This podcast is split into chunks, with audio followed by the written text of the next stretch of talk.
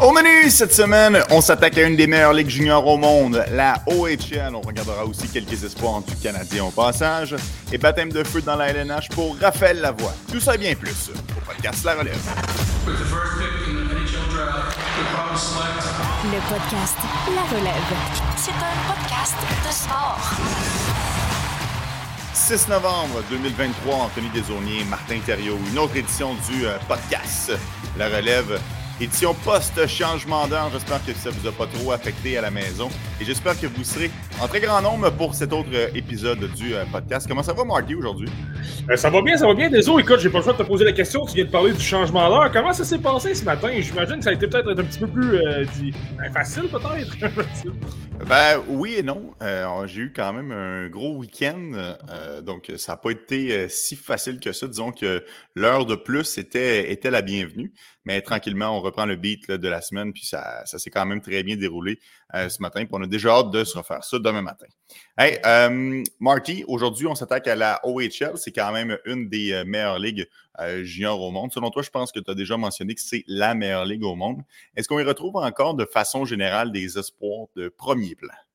Ouais, ben quand même. Mais tu sais, je pense que c'est un petit peu différent de 2022 ou 2023 où tu sais, avais quand même des, euh, des Shane Wright, des joueurs comme ça. Euh, je, pense que, je pense que le portrait est peut-être un légèrement plus, je, le mets vraiment entre très gros guillemets, peut-être un légèrement plus faible, mais en même temps, encore, encore d'excellents espoirs. On va, on va en parler dans les prochaines minutes. je pense qu'au point, sur le point de vue des euh, défenseurs, notamment, on dit que c'est un repêchage de défenseurs, le repêchage 2024. Ben, je trouve que tu en as plusieurs dans le haut du pavé, deux ou trois, qui pourraient peut-être se démarquer. Euh, peu importe comment euh, tu peux avoir ton opinion par rapport à, tel style de jeu, je pense que ça devient intéressant. Et je te dirais que la OHL, par contre, et pour les, pour qu'on va parler aujourd'hui, je trouve qu'il y a beaucoup de joueurs qui ne sont pas nécessairement sur le radar de tout le monde présentement, mais qui présentent d'excellentes qualités pour grimper beaucoup dans les listes. J'en ai au moins deux ou trois. Là. Euh, je ne serais pas surpris que là, ce qu'on dit en ce moment et ce qu'on va dire d'eux au mois de mai ou au mois de juin, ça va avoir progressé de quand même de façon assez intéressante. J'ai quand même hâte de voir ça pour cet aspect-là du côté euh, de la OHL. Excellent, Marty. Donc, arrête de nous mettre l'eau à la bouche. On va commencer avec notre premier euh, joueur aujourd'hui. Et comme tu l'as mentionné en, en avant-plan, ce sera un défenseur. Allons-y avec Sam Dickinson. Ouais, ben pas le choix d'y aller. Donc, c'est ce que je m'en allais dire. Est-ce qu'on a peut-être l'un des candidats pour être le meilleur défenseur de ce repêchage-là? C'est pas tout le monde qui s'entend pour, pour dire que oui. C'est, ça va être extrêmement serré jusqu'à la fin de la saison. Mais Sam Dickinson, donc, un défenseur qui est absolument euh, renversant. Je répète que lors de ma liste préliminaire du repêchage 2024, je l'avais sixième. Et selon moi, c'est extrêmement serré avec Artem Levchunov, qui est le défenseur euh, de Michigan State, qui joue dans la NCA, qui a des statistiques absolument incroyables. Euh, ben, Stan Dickinson, c'est pas compliqué. Tu sais, on parle de la, nouvelle Ligue nationale, on parle de. toi, je regardais une statistique encore cette semaine comme quoi les, petits défenseurs commençaient à se faire un peu plus rares dans les repêchages. Ou si on les sélectionne, à moins d'être un potentiel extrêmement élite, on les prend peut-être un petit peu plus tard parce que c'est un peu plus, euh, un peu plus risqué, disons. Et la raison, c'est que justement, les, gros défenseurs de, format géant ont de plus belles qualités. Et Sam Dickinson, c'est un excellent exemple. 6 pieds 3 pouces, 195 livres. Il transporte la rondelle de façon fluide, il patine comme le vent. Euh, il est extrêmement efficace justement pour partir de sa zone. Euh, euh, je pense qu'il y a quand même de bonnes mains et tout ça, mais tu sais, un aspect peut-être un peu Logan Mayou, justement, être capable de vraiment transporter la rondelle, se retrouver de l'autre côté. Et il est quand même assez intelligent à ce niveau-là, va être capable de ralentir le jeu et de, s'installer, faire circuler euh, la rondelle et tout ça.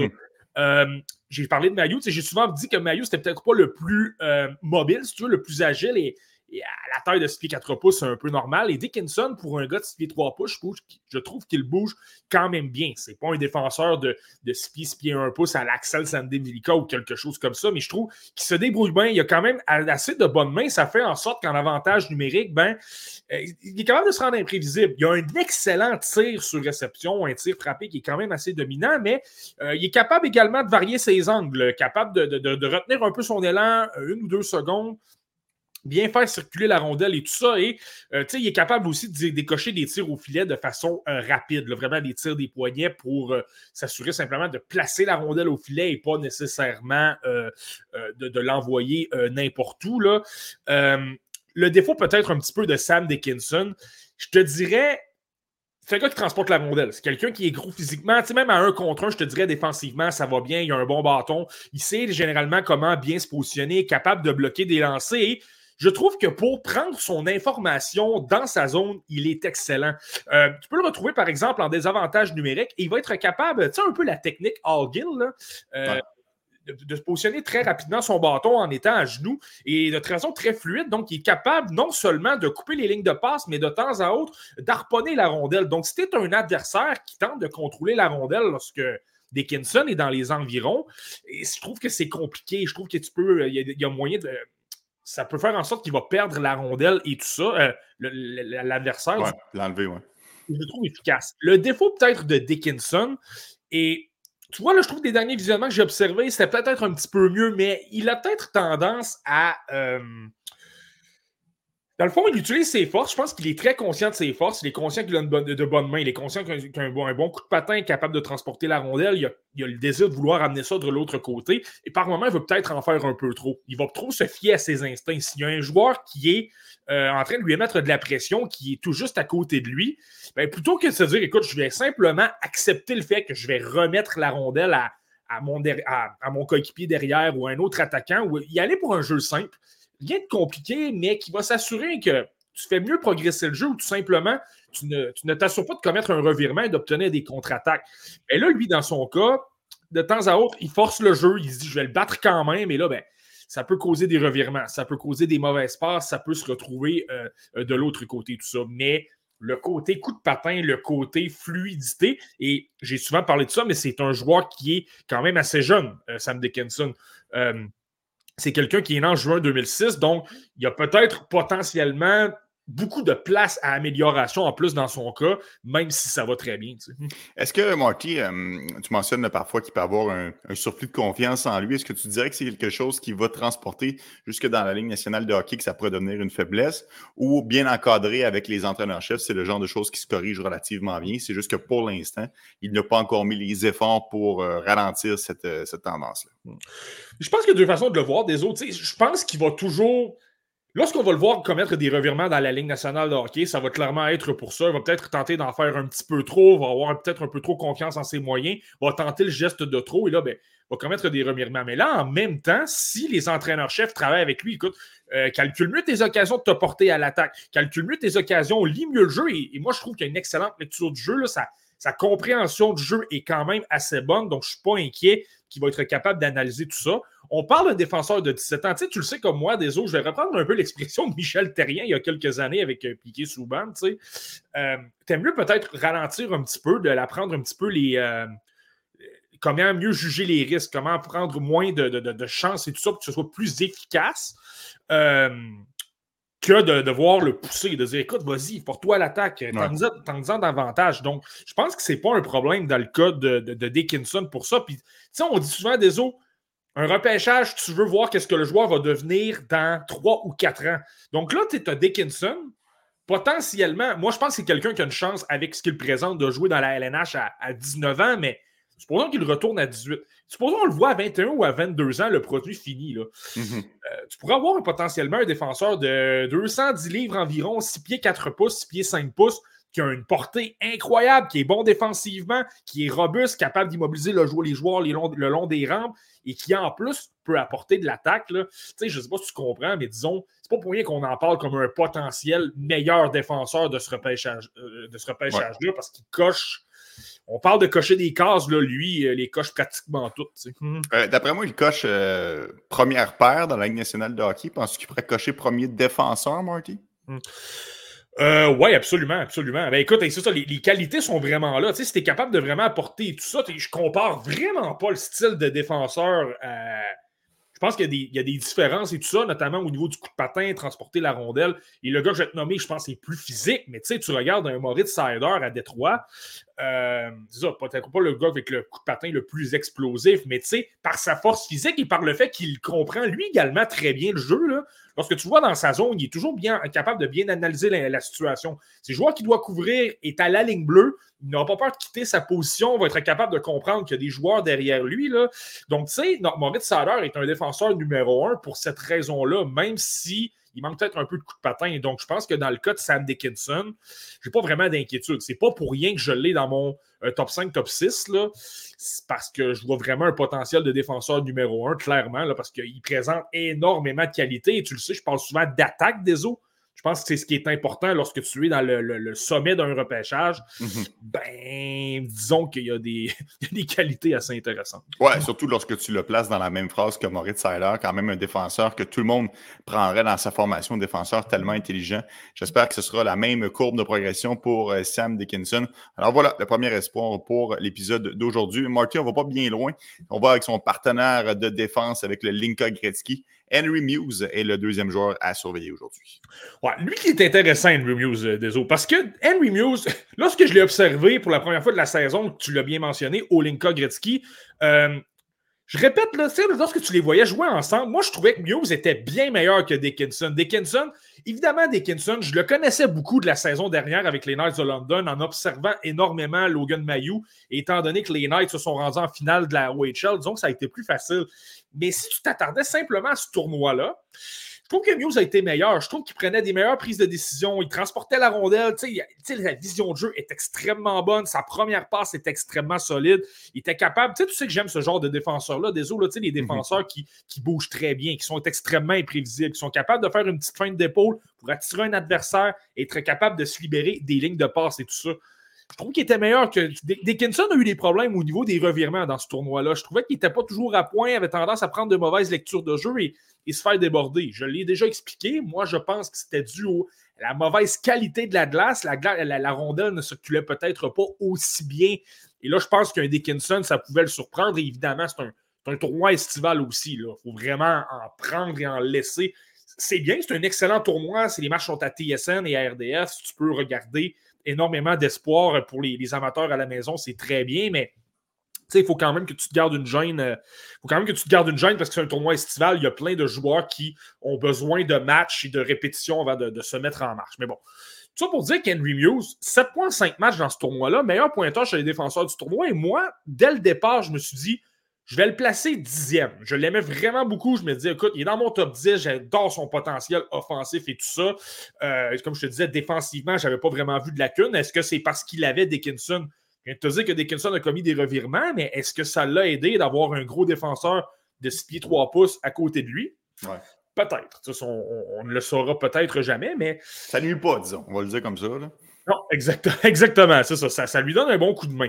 Mais là, j'ai pu l'observer du côté d'Ottawa. Et là, évidemment, ben, tu multiplies les, visionnements, euh, tu, le vois contre davantage d'équipes, davantage de situations. Et je te dirais qu'Henry Muse, le potentiel offensif, ça, je pense que ça se confirme. Vraiment, Henry Muse, c'est un espoir de qualité, un espoir potentiel de premier tour. il y a des gens qui l'ont gardé top 10. Moi, dans mon top 10 préliminaire, il n'était plus là. là. Je l'ai descendu de, il est parti du top 10 à environ 21e ou 22e. Donc, ça, je pense que c'est à surveiller. Mais le, jeu offensif est bon. Aussitôt qu'il a la rondelle, il est capable justement, capable un peu de rouler les mises en échec un petit peu. Tu sais, c'est un gars qui a quand même un style calme, Henry Muse. Garde le contrôle, capable de bien contourner la pression. Et là, par la suite, il a une excellente première passe. Capable de patiner. C'est pas le... Il est correct au niveau du patin. C'est pas le joueur le plus explosif comme un Dickinson, par exemple, mais il est capable de s'en sortir. Euh, très capable de donner deux, une ou deux bonnes enjambées, il va accomplir une bonne première passe et tout ça. Sa prise de décision est bonne. La rondelle ne demeure pas longtemps sur sa palette. Je te dirais qu'en avantage numérique, c'est sa grosse force. Il est à la pointe, puis s'assure de rediriger le trafic. On voit ça à droite, on voit ça à gauche. Un lance au filet, pas très, très compliqué. Tu gardes, tu t'assures de surprendre l'adversaire parce que l'exécution est bonne. Et je le dis souvent, des l'exécution dans la LNH, euh, ça fait fois tout? C'est ce qui fait en sorte que ben, tu, es capable de passer la différence entre les rangs, euh, les rangs juniors et la Ligue nationale, les rangs professionnels. Donc, ça, je pense que c'est quand même assez intéressant. Le gros problème, par contre, là, je viens de parler du jeu offensif d'Henry Muse. Défensivement, c'est pas nécessairement facile, par contre. C'est pourquoi je l'ai diminué. J'avais pas vu ça dans Linka Gretzky et là, dans la OHL avec des joueurs. Je le dis souvent, mais la OHL, c'est une ligue de joueurs de 16 à 20 ans. Donc, en principe, c'est plus, c'est plus idéal pour évaluer un joueur que le Linka Gretzky où c'est une compétition de moins de 18 ans où c'est moins physique, moins rapide, moins d'exécution. Donc, de te retrouver contre des 19 et 20 ans qui sont plus imposants, tu as des choix au repêchage de la LNH qui savent comment mieux jouer euh, l'homme dans des situations un contre un, ben, j'ai trouvé que Mew, c'était plus difficile. Je trouve que lorsqu'on on le retrouve dans des batailles physiques, il est peut-être un petit peu vulnérable. C'est comme s'il jouait. C'est pas qu'il n'est pas solide défense euh, physiquement, mais on dirait qu'il est un peu mou, si tu veux. Là. Il n'y a pas le plus, le plus gros acharnement lorsqu'il y a une bataille un contre un, une bataille avec les bâtons et tout ça je trouve que c'est peut-être un, petit peu compliqué. Et là, ben, ça fait en sorte que défensivement, ben, c'est ça, lorsque la pression peut peut-être s'amener et tout ça, ben, ça, je trouve que c'est pas nécessairement super efficace. Là. Il peut y mm. avoir euh, quelques, quelques revirements. Et tout ça, comme je te dis, il demeure calme, il est capable de prendre de bonnes décisions de temps en autre pour euh, accomplir des, euh, de bonnes premières passes, mais c'est ça, je trouve que son jeu défensif et surtout le jeu physique, parce que c'est ça le gros défi chez les défenseurs tu te fais mettre de l'échec avant et de la pression et que ça devient un petit peu compliqué, là, je dirais que ça, ça, complique les choses. Mais bon. Ouais, j'ai hâte de voir, j'ai hâte de voir quand même, Marty, si tu mentionnes que lorsque ça se corse, s'efface un petit peu, est un petit peu plus mou. Comment ça va être lorsqu'il va évoluer dans des matchs importants? Comment ça va se passer lorsqu'il va disputer des rencontres de séries éliminatoires? Je pense qu'à ce moment-là, on va avoir des éléments de réponse intéressants à la fin de la saison avec Henry Muse. Ouais, non, absolument. Ben, c'est ça. Plus, plus les matchs vont avancer, là, on s'entend, on est au mois de novembre. Lorsqu'on va se retrouver, au, et il y a quelques espoirs, je vais le mentionner, mais lorsqu'on va se retrouver dans les matchs de la fin de la campagne, vers les séries, tout ça, il va y avoir des matchs qui vont se corser, il va y avoir beaucoup moins d'espace, on va être en mesure de bien mieux les évaluer. Tu sais, il y a un autre critère, par contre, avec Henry Muse, pour ceux qui l'ont peut-être observé un peu. Euh, son partenaire de défense, c'est également un défenseur admissible au repêchage. Henry Muse, essentiellement, joue sur euh, la deuxième paire de défense. Donc, il joue avec Frankie Morelli, qui est un, défenseur honnêtement, ressemble un peu à Aaron Muse, mais en moins bon, évidemment. Là, c'est 5 pieds 11 pouces, 187 livres. C'est un défenseur, un défenseur qui est plus petit, qui bouge extrêmement bien la rondelle. Cependant, lui aussi, physiquement, c'est pas le plus solide. Euh, il cause beaucoup plus de revirements. Euh, sa première passe, par moment, il tente de précipiter ses gestes. Il se fait mhm. couper beaucoup de jeux. Donc, je suis pas en train de dire que la, raison pour laquelle Muse m'a peut-être déçu au niveau défensif, c'est en raison d'un euh. Mais c'est quelque chose, je pense, qui est à surveiller d'ici la fin de la campagne. Est-ce que Marelli lui nuit un petit peu? Parce que je le répète, lorsqu'il était avec Dickinson au Linka Gretzky, ça se passait bien. Là, ça va être de voir. Évidemment, peut-être que Dave Cameron, du côté d'Ottawa, va apporter des changements, va apporter toutes sortes de, modifications à sa formation. Et bien aussi, tu as le match des meilleurs espoirs de la Ligue canadienne de hockey qui va se dérouler vers euh, va se dérouler après les fêtes. Si on peut le retrouver dans une situation où il n'a pas Marelli, qu'il est dans d'autres situations et qu'il faisait extrêmement bien sur le plan défensif, là, je pense que ça, ça permet de modifier un petit peu l'évaluation et de dire OK, finalement, Peut-être qu'avec un autre partenaire qui est peut-être un peu plus solide défensivement, meilleur physiquement, là, il est peut-être un peu plus en contrôle parce que dans le fond, c'est plus, euh, plus complémentaire.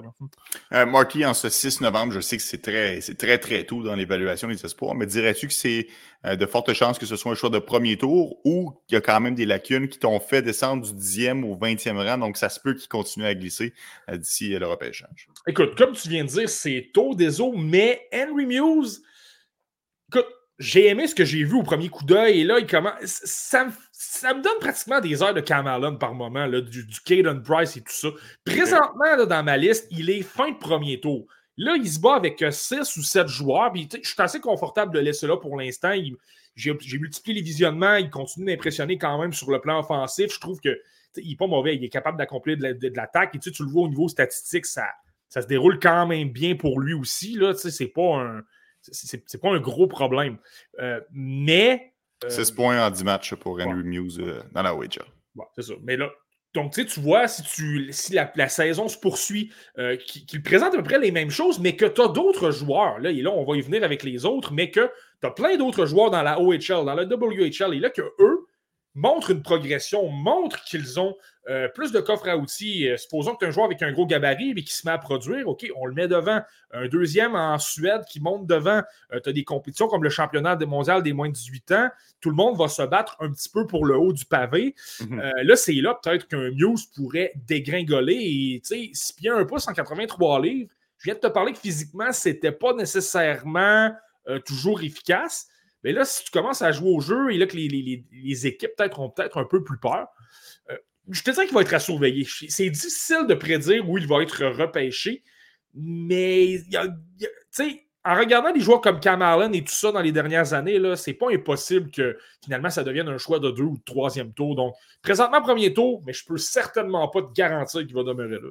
Henry Muse, défenseur droitier de CC1, 183 livres, était le joueur choisi par Marty. Bon, Marty, tu nous as parlé de défenseur depuis le début euh, du podcast, mais il y a aussi des attaquants de qualité, des attaquants classés A dans la OHL, et c'est notamment le cas de Zane Parek.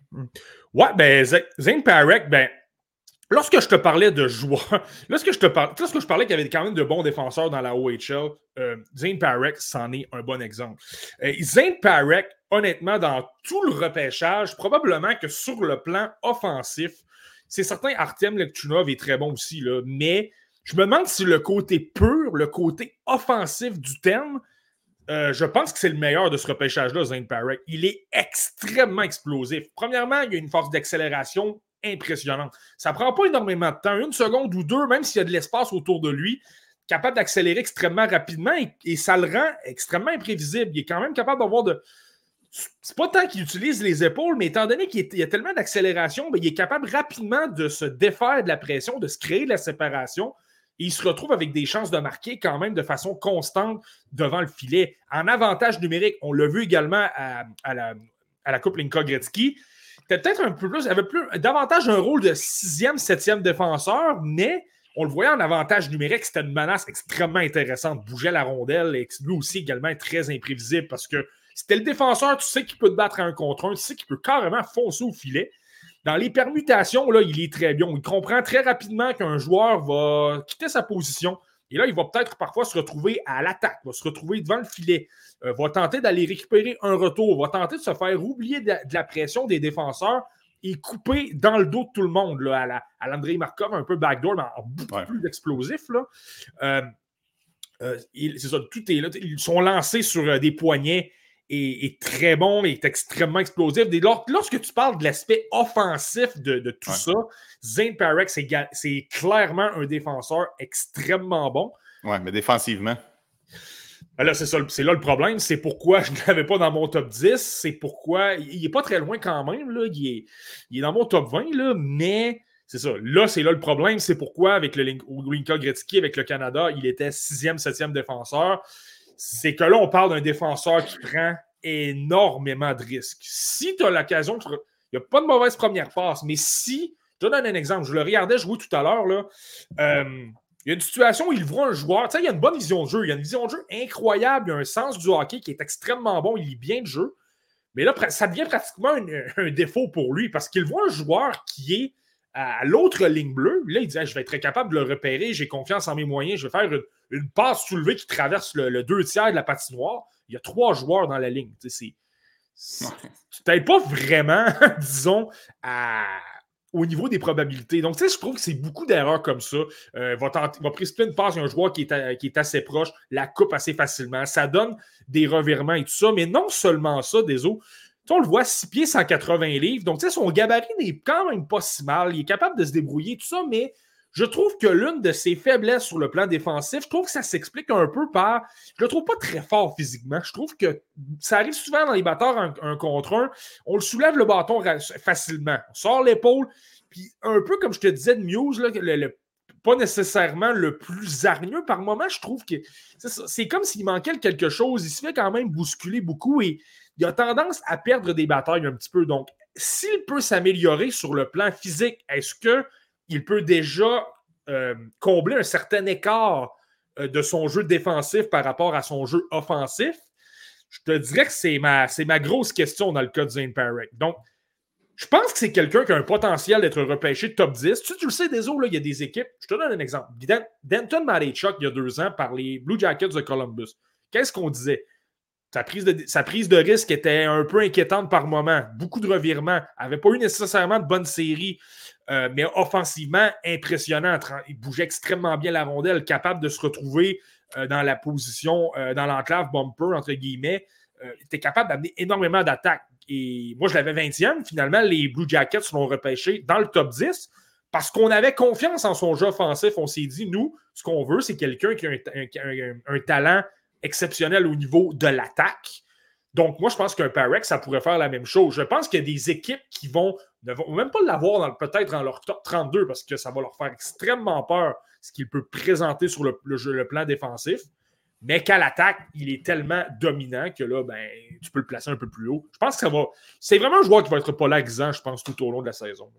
Penses-tu, Marky, que ça pourrait être euh, éventuellement un spécialiste de l'avantage numérique dans la Ligue nationale de hockey, puis le genre de défenseur qui réchauffe le banc dans les matchs chérés en fin de match?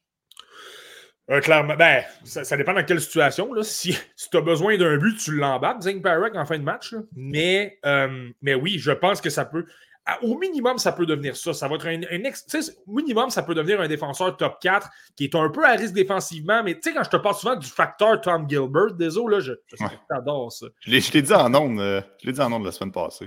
Je me souviens ah. plus dans quel contexte, mais j'ai dit, comme dirait mon ami Marky, le facteur Tom Gilbert. J'arrête de t'envoyer l'extrait. Et je, vais aller réécouter ça. Tu sais, j'adore utiliser cette expression. Cette expression mais, mais non, mais c'est ça. Tu sais, Zane Parek, par contre, au niveau, tu sais, je viens de te parler de son coup de patin. Tu sais, souvent, la, ce qui fait la différence entre un défenseur qui est capable de se démarquer dans la LNH au niveau offensif euh, par rapport à un défenseur qui, lui, pour lequel ça ne fonctionne pas, justement, un genre de, de Tom Gilbert, ben, c'est souvent le coup de patin. Donc, tu sais, lui, là, il est capable de se créer de la séparation. S'il se crée de l'espace, il devient extrêmement dangereux. Mais là, c'est là, c'est là peut-être la chose. Donc, je pense qu'au minimum, ça peut devenir un spécialiste d'avantage numérique parce qu'il est capable de se créer de l'espace, capable vraiment d'amener énormément d'attaques. Là, c'est vraiment son. Et je pense qu'il va se le faire répéter. Il doit se le faire répéter à Sagena. Il va se le faire répéter tout au long de sa carrière. peu importe si ça passe par la Ligue nationale ou la Ligue américaine pour commencer sa carrière, ça va continuer. Il va se faire marteler le jeu défensif constamment. Donc, c'est ça qui va être à surveiller dans son cas. Euh, est-ce qu'il est capable d'améliorer ça? S'il l'améliore de façon. Et je trouve que c'est moins pire qu'Olinka Gretzky. Les matchs que j'ai vus dernièrement, on dirait qu'il y a une légère amélioration. Donc, ça va être à surveiller. Si ça, il se retrouve au mois de janvier, février et que ça s'est amélioré, là, il te mhm. rassure un peu plus.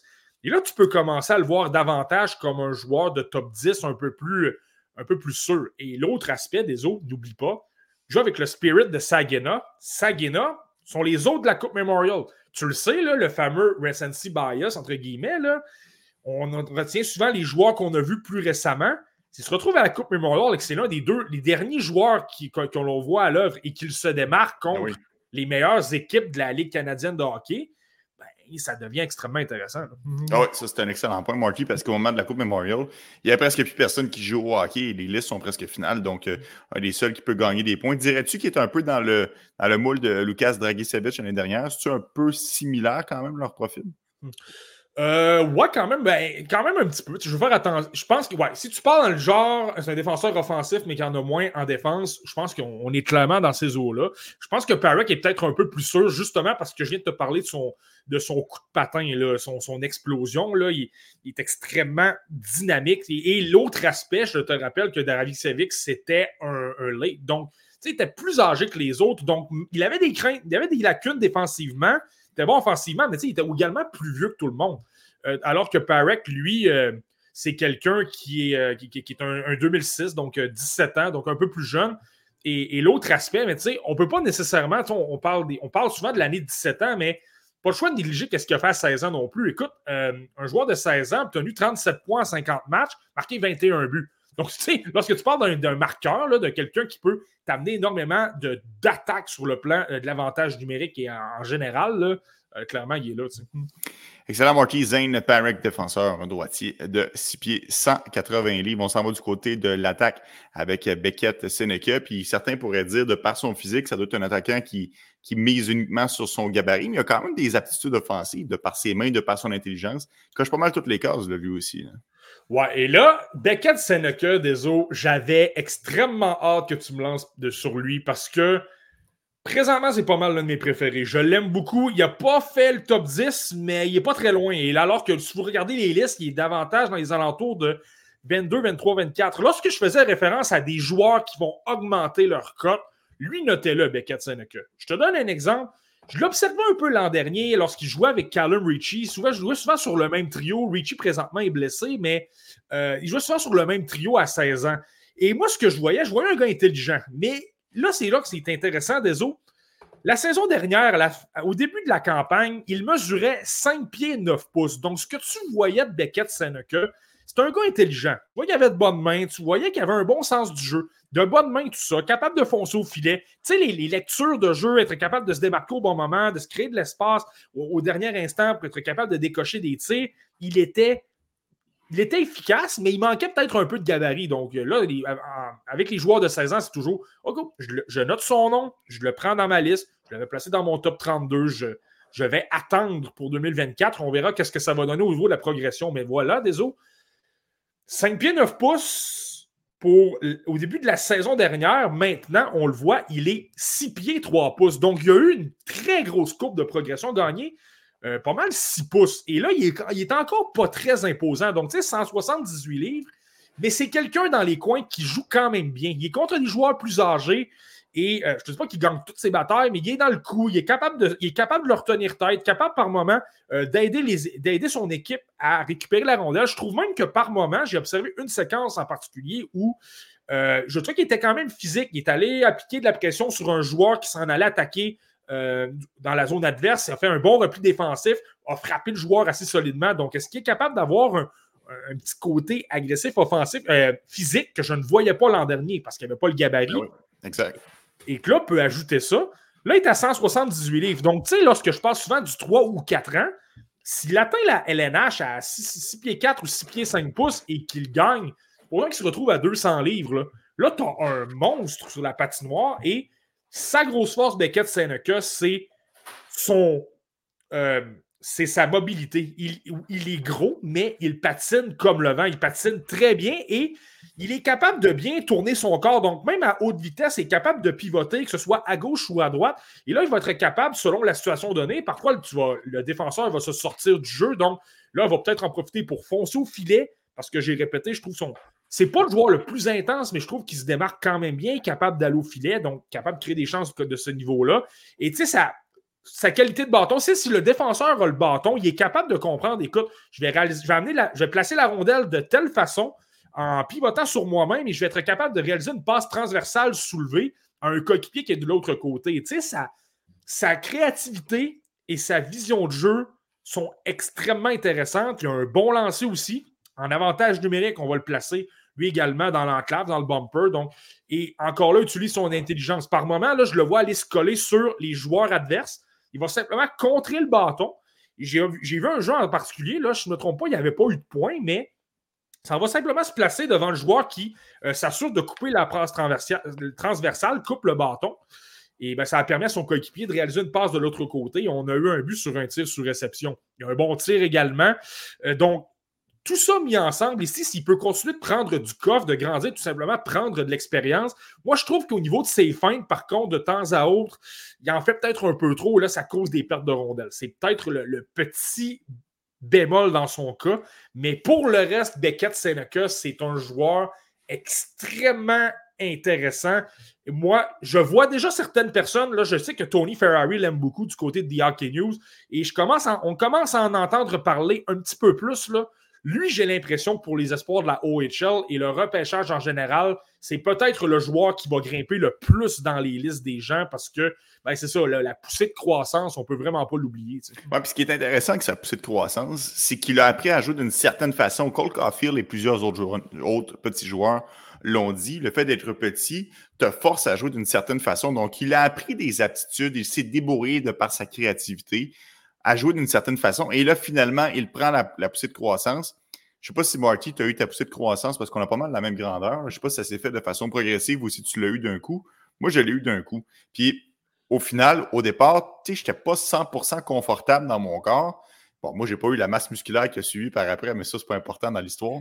L'important, c'est qu'au final, tu apprends à maîtriser ton corps par la suite. Et je pense que lui, il n'est pas encore là, mais un peu plus tard, il va être capable d'aller chercher peut-être un 15 livres, un 20 livres, un 25 livres de plus et aller chercher une autre corde à son arc. Donc, il va se trouver avec un produit fini beaucoup plus complet, un attaquant qui va cocher beaucoup de cases. Donc, ça, c'est sûr que c'est un, joueur qui va être intéressant à surveiller pour le futur, il n'y a pas de doute là-dessus. C'est drôle, hein, des autres, que tu me dis ça. Parce que j'en parlais justement samedi avec l'un de mes collègues à TVA Sport. Je salue Patrick Kess, mais qui me soulignait justement le point par rapport à Juraj Slavkovski. une personne qui n'a pas eu de poussée de croissance d'un coup, euh, Patrick. ben, peut-être qu'il l'a eu, mais elle n'a pas été assez grande. Ça, c'est l'autre aspect. on, salue Patrick à la maison, mais, euh, mais tu vois, pour dire qu'il me parlait de Juraj Slavkovski, on parlait souvent de son manque de, euh, justement, lui également, compréhension du jeu. Lorsqu'il vient arrive avec de la pression, se débarrasse de la rondelle peut-être un peu trop facilement. Puis, tu sais, c'est lui qui est amené avec le point. Il disait, euh, mais justement, là, le fait d'être peut-être un peu plus gros que tout le monde, il n'a pas nécessairement appris comme un joueur qui, lui, par exemple, était 5 pieds 8 ou 5 pieds 9 pouces à 14 ou 15 ans, toujours, s'est toujours fait enseigner, OK, écoute, roule tes mises en échec, tourne ton corps de telle façon, protège la rondelle, et là, ben, tu vas être capable de t'en sortir. Lui, s'il n'a pas, euh, n'a jamais eu besoin de faire ça, ben là, c'est pas quelque chose qu'il a appris. Alors que là, tu le mentionnes bien, là, un Seneca, lui, ça devient instinctif parce que c'est ça, c'est un 6 pieds 3 pouces qui joue comme un, un joueur de 5 pieds 9 pouces encore dans sa tête. À un moment donné, il va comprendre qu'il est les plus gros que tout le monde et que ça va très bien, là, mais ça devient quand même intéressant là, parce qu'au niveau intelligence, être capable de, protéger sa rondelle et par la suite d'accomplir beaucoup de jeux. Là. Euh, clairement, on est là dans son cas là, pour Beckett Seneca. Mais tu vois, je trouve ça intéressant que tu amènes le point de Slavkowski parce que Slavkowski s'est fait surprendre par la Ligue nationale de hockey. Et au début, on le à plusieurs occasions, se faisait frapper solidement parce qu'il n'était pas habitué de devoir se protéger. Ce ne sera pas le cas pour Beckett Seneca parce que lui, il est passé par là. Donc, il a déjà cette intelligence-là sur la patinoire de, de guetter ses arrières puis de s'assurer que tu es en plein contrôle. Mais en ce moment, il a une tête de plus que tout le monde. Donc, il va être capable d'aller chercher un peu plus de masse musculaire. Donc, euh, je comprends pourquoi que tu es, euh, enthousiaste à l'endroit de, Beckett Seneca. Marty, c'est vraiment un, joueur excitant pour, euh, pour la Ligue nationale.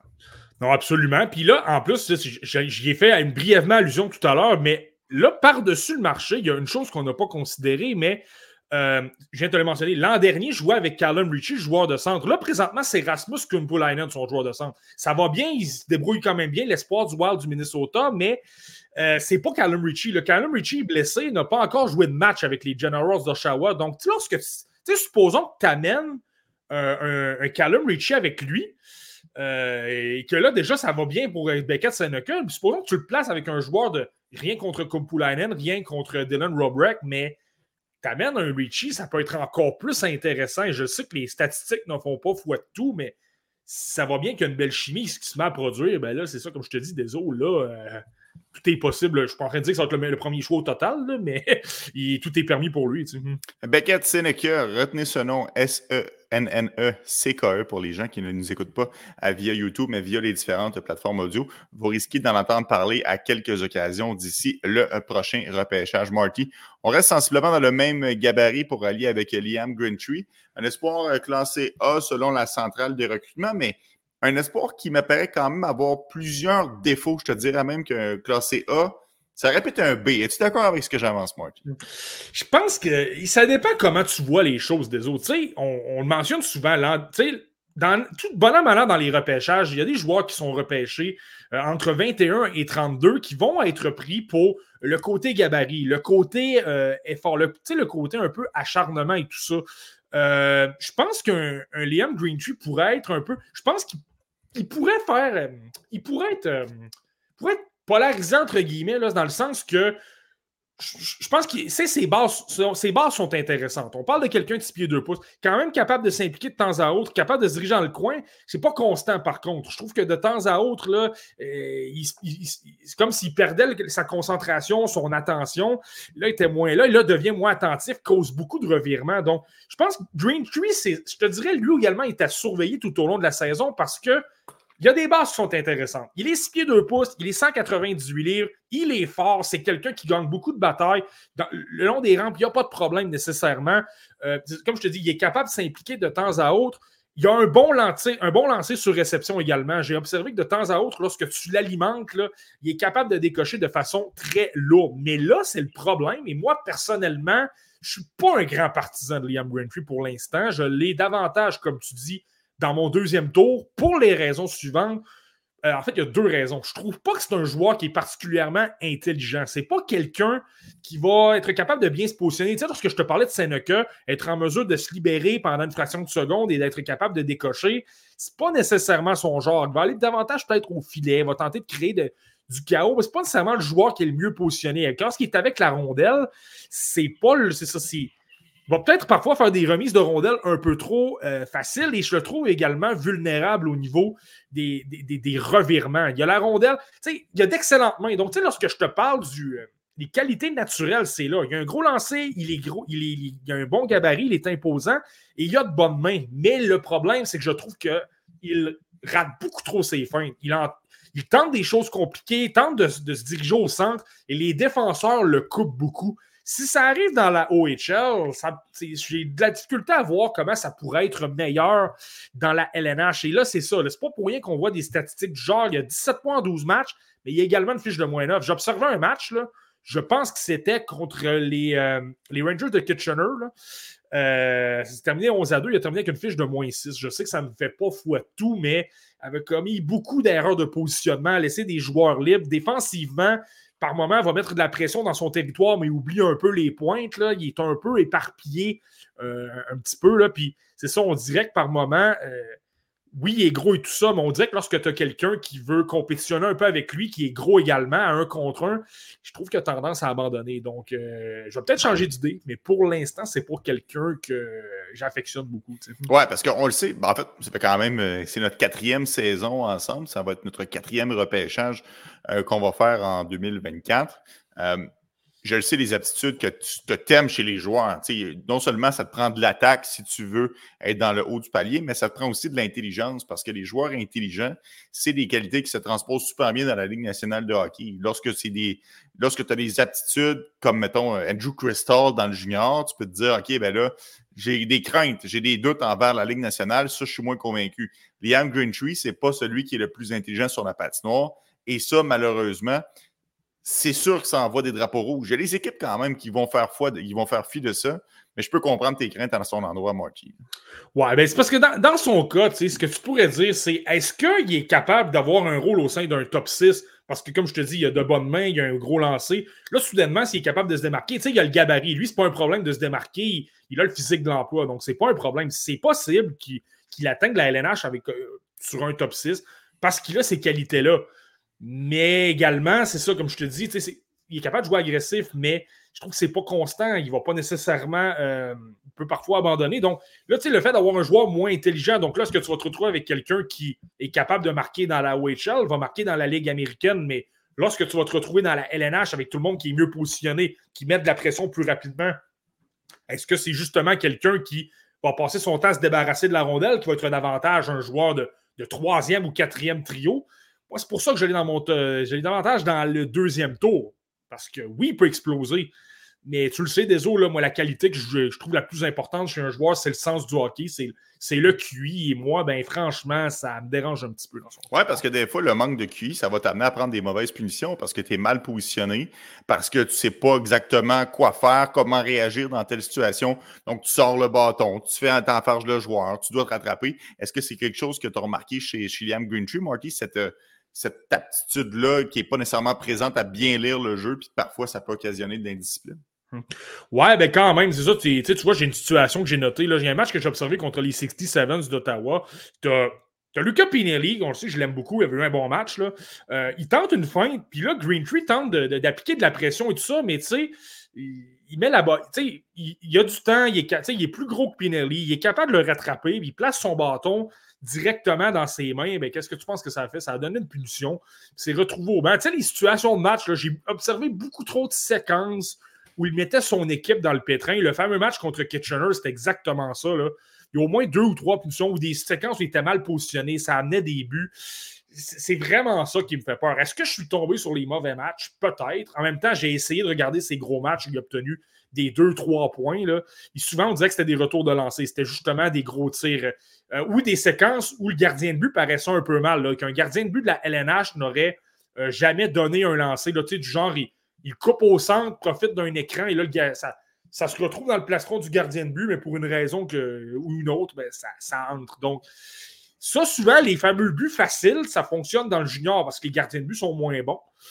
Dans la LNH, là, tous les gardiens de but sont bons. Tout le monde est 6 pieds 2, 6 pieds 3 pouces. Ou si ce n'est pas le cas, ils sont extrêmement mobiles, sont capables de bien euh, contrôler les retours. Là, donc, euh, c'est vraiment ça qui me fait peur dans son club. Ça, c'est vrai pour tout le monde au niveau statistique. C'est juste que la façon que tu fais tes points, lorsque c'est récurrent, lorsqu'il y a une certaine tendance, ben là, c'est sûr que c'est à prendre en considération. Donc, Liam Greentree, attaquant gaucher de 6-2, qu'est-ce que pratiquement 200 livres avec euh, les euh, Spitfire de Windsor puis Marty, on ne s'en va pas très loin. On va rester avec son euh, coéquipier chez les Spitfire. On va aller du côté d'Anthony Cristoforo, le défenseur. Qu'est-ce que tu as à nous dire, Marty, sur Cristoforo? Celui-là, il est intéressant, Anthony Cristoforo. Je te dirais, présentement, on peut le voir à peu près fin de premier tour, début de deuxième tour. Mais lui, ce qui est à surveiller, c'est le gabarit. C'est quand même un défenseur de 5 pieds 11 pouces et de 180 livres. Donc, tu sais, ce qu'on voit sur la, sur la patinoire, il n'est pas nécessairement mauvais. C'est quelqu'un qui a une bonne première passe, je le trouve calme. Lorsque tu mets de la pression sur lui en échec avant, il est capable de bien contourner, il est souvent très intelligent, capable de bien analyser son environnement autour de lui. Donc, si un joueur qui est dans son dos, euh, il a une bonne vision périphérique, capable de faire d'excellentes passes soulevées, euh, il a un bon cerveau. Je trouve que son QI hockey est quand même assez intéressant. En avantage numérique, c'est la, même chose. Il joue calmement. C'est pas nécessairement le joueur qui a le euh, le côté le plus spectaculaire, le coup de patin d'un Parek ou le lancer ou le, coup de patin d'un Dickinson, mais il est intelligent, capable de bien faire circuler la rondelle. C'est le temps d'envoyer une rondelle au filet, il va le faire. Il ne pas le lancer le plus foudroyant, mais il est capable euh, simplement de s'assurer qu'il y ait des déviations ou ben, de tout simplement, si tu prends tes décisions plus rapidement, ben, plus de chances de surprendre le gardien de but parce qu'il est moins euh, bien positionné. Donc, ça, ce n'est pas un problème dans son cas. Lui, je te dirais qu'il y a deux niveaux qui est à surveiller que lui, honnêtement, donc, c'est intéressant ce qu'on voit dans la OHL, mais lui, c'est une question est-ce que son style de jeu se transpose à la LNH? Et là, c'est là, malheureusement. Tu sais, 5 pieds, on se pousse 180 livres. Tu sais, je viens de te dire qu'il n'y a pas nécessairement un gros coup de patin. Il est correct, mais sans plus. Euh, il y a un tir correct sans plus. Il y a une bonne vision de jeu, mais là, il n'y a pas un gros gabarit. Donc, tu sais, il y a des joueurs de 6 pieds 2, 6 pieds 3 pouces qui ont une bonne vision de jeu également, qui ont un bon sens du jeu, et là, si tu commences à, y aller en rang, ben, peut-être qu'un Cristoforo peut, euh, peut, se, retrouver derrière certains membres de la brigade défensive pour cette raison-là. Donc, c'est ça, tu sais, le côté exceptionnel, dans le fond, je te dirais, il y, a une bonne compréhension de jeu. Ça, je te dirais que c'est assez, euh, c'est assez bon, c'est assez exceptionnel. Mais le reste, un peu risqué. C'est de dire, OK, peut-être que justement, là, il y a quelqu'un, OK, il est peut-être très intelligent, mais j'en ai trois ou quatre autres qui peuvent le faire. Mais en plus, eux, ils sont un pouce ou deux de plus. Ils sont meilleurs, euh, ils sont plus rapides, euh, ils sont meilleurs peut-être défensivement, des trucs comme ça. Donc, c'est là que j'ai peut-être un peu plus de difficulté avec Christophe Et ce que j'ai noté de temps en temps, il n'est pas nécessairement mauvais défensivement, mais de temps en temps, je trouve que lorsque ça se met à tourner, je le trouve peut-être un peu perdu. Il a tendance à laisser aller brièvement son, euh, son couvreur. Lorsque, est-ce que c'est parce que Windsor a une moins bonne équipe cette année qu'il euh, y a peut-être un peu plus de joueurs laissés à découvert, que les joueurs couvrent moins leurs hommes et tout ça, que lui se fait, se fait prendre dans tout ça? Je ne sais pas. On va l'observer un petit peu plus, mais c'est ça. Le Christophe j'ai l'impression que c'est. Euh, je trouve que c'est un peu à risque par moment. Les derniers matchs que j'ai observés, je me dis, je suis pas sûr. Et là, avec le gabarit qu'il a, avec le fait qu'il est quand même très ordinaire un peu dans tout, là, ça fait peur. Et l'autre aspect, c'est que il est rapide, il a un bon coup de patin. Lorsqu'il a le temps de prendre son envol, capable de transporter la rondelle, il n'est pas nécessairement efficace, il n'est pas nécessairement mauvais, mais l'accélération, qu'on parle souvent de la. Tu sais, je m'y souvent parlé pour Lane Hudson, la séparation ce qui donne l'occasion de donner deux, trois bonnes enjambées. Et là, ensuite, tu es à l'aise d'accomplir des jeux, que ce soit transporter la rondelle ou euh, faire des relances, faire circuler la rondelle. Je trouve qu'il y a de la difficulté là-dessus. Il n'est pas nécessairement capable de prendre un envol. Et là, ça fait en sorte que, je le répète, il est calme, donc capable de faire de bonnes décisions malgré tout, mais dans la LNH, lorsque tu as plus de pression, qu'il y a plus d'exécution et que tu as moins de temps et d'espace, je dis pas que ça ne peut pas fonctionner, mais je trouve que ça devient risqué. Oui, Ouais, surtout lorsque tu es un défenseur qui a un revirement qui est causé par un coéquipier, puis que là, tu dois passer d'une situation offensive à une situation défensive, puis que tu manques d'accélération, tu vas avoir de la difficulté à rattraper ton adversaire. Ça, c'est sûr que ça peut être, euh, ça peut être un problème pour Christophe tu l'as dit, Marty, puis je le sais que c'est des positions différentes, mais la semaine dernière, tu lui mentionnais que tu t'étais fait un petit peu avoir avec Mathieu Poitras parce que c'était pas un joueur qui était exceptionnel dans rien, cochait pas mal toutes les cases, mais qu'il y en a quand même plusieurs qui le dépassaient. Est-ce que tu n'as pas peur de répéter la, même erreur dans ton évaluation de Christophe en disant, tu sais, il y, a plusieurs joueurs qui le dépassent à plusieurs niveaux, mais somme toute, il le fait bien dans l'ensemble. Est-ce que ça, ça ne te, dérange pas à ce niveau-là? Ben, c'est certain que c'est à surveiller dans son cas. on est au début de la campagne, on a observé moins de matchs aussi. Je l'ai quand même observé du côté de Linka Gretzky. Lui était là également. C'était davantage un, joueur qui avait un rôle sur la, la troisième paire là, qui était correct, faisait, faisait circuler la rondelle, a fait un travail honnête sans plus. Je trouve qu'il a été, il a, été bon, mais pas, euh, pas exceptionnel comme un Andrew Muse, par exemple. Mm-hmm. mais, mais oui, c'est sûr que c'est sûr que c'est sûr que le risque est là, ça c'est clair, mais en même temps, c'est J'irais pratiquement à l'inverse des autres. Il y a des défenseurs de ce type-là que j'avais plus haut dans les dernières années. Dans les quatre ou cinq. Je, te répète, c'est un défenseur. Ce n'est pas un joueur de. C'est pas un attaquant. C'est pas un je sais. Ça, je te disais, c'est des positions différentes, mais quand même. Je vais voir où est-ce que tu en étais dans ton évaluation. Ben, c'est pour ça que j'ai tendance à me dire que le gabarit pour un défenseur est peut-être un peu plus important. Euh, puis les défenseurs bougent mieux peut-être un petit peu aussi, alors qu'à l'attaque, ben, euh, les, les, capacités de rouler, les mises en échec, d'être capable de simplement remettre un coéquipier, tout ça, c'est peut-être ça pardonne peut-être un peu plus. Donc, mhm. on, va voir là. On peut, je, peux te donner un exemple des euh, Tyler Bollendyke, à pareille date l'an dernier, je l'avais très loin. Je l'avais dans les alentours de 77 parce que son jeu euh, défensif me faisait peur. Il commettait beaucoup de revirements. Puis il a amélioré ça tout au long de la saison. J'ai eu observé qu'il y avait un, il y, avait, beaucoup plus d'explosions. Par contre, son coup de patin était dynamique, mais rappelle-toi, lors des séries, j'avais adoré ce qu'il avait présenté. Lorsqu'on lui mettait de la pression, lorsqu'il y a eu des situations qui s'étaient corsées, qu'on tentait de lui jouer dans la tête, il était meilleur et tout ça. Et finalement, ben, Molenbeek a fait partie de mon top 32. Donc, euh, donc tu sais, c'était observé dans le cas de Christophe C'est quand même quelqu'un qui prend beaucoup de minutes. C'est quelqu'un qui joue du 26. Je pense que j'ai observé un match de 30 minutes dans son cas. Donc, au moins, c'est clairement le meilleur défenseur de, Windsor. Il prend beaucoup de, de, temps de jeu et tout ça. Et l'autre aspect qui est à considérer, c'est là que lui, dans son cas également, je pense que euh, le, match des meilleurs espoirs va être intéressant. Potentiellement, le championnat mondial des moins de 18 ans, là, je sais qu'on est très loin, mais au printemps prochain, ça va montrer d'autres bons indices aussi dans son cas, dans le sens que ben, Windsor, je le répète, c'était une équipe qui était euh, parmi les prétendantes l'an dernier. Et là, ben, on est à l'an 1 euh, après cette, campagne-là. Je, sais que ça s'est mal terminé, mais ça fait en sorte que c'est une équipe qui est plus jeune. C'est pas pour rien qu'on parle de Liam Greentree qu'on parle de Cristoforo, un 17 ans. Euh, il y a un défenseur, le, partenaire en défense de Cristoforo, c'est Carson Rowell, un 17 ans. Tu as AJ Spellecy, tu as énormément de joueurs de, 16 ou 17 ans dans cette équipe-là. Donc, est-ce que c'est dû au fait, tu sais, je te parlais de ses problèmes défensifs, est-ce que c'est dû au fait que justement, ben, il est constamment dans sa zone? qu'il y a une équipe moins bonne, tout simplement, ben, c'est fort possible. Oui, ça, se peut quand ça déborde de partout. On peut surtaxer certains joueurs, puis là, ben, ça expose leur faiblesse, mais dans la réalité, ils ne sont pas si euh, mauvais que ça. Donc, Anthony Cristoforo, défenseur droitier de 5 et 11, 180 livres. Marty, on va parler euh, de Luke Misa. Puis si le nom vous dit quelque chose, c'est parce qu'on a parlé de son petit frère Michael Misa à quelques occasions euh, sur cette tribune du podcast La Relève. C'est-tu un cas classique, Marty, que ton, ton petit frère est meilleur que toi puis c'est insultant, ou Luke Misa, c'est quand même un excellent joueur de hockey? ben là, clairement, j'ai pas vraiment le choix de dire que, Michael Misa est plus intéressant. Là. On parle d'un joueur exceptionnel. C'est un peu drôle.